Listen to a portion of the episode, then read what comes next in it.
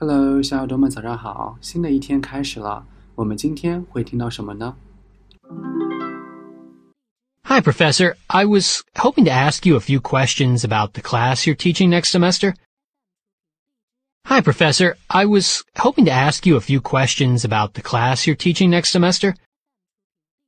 Hi, Professor. I was hoping to ask you a few questions about the class you're teaching next semester. 你听到了什么呢？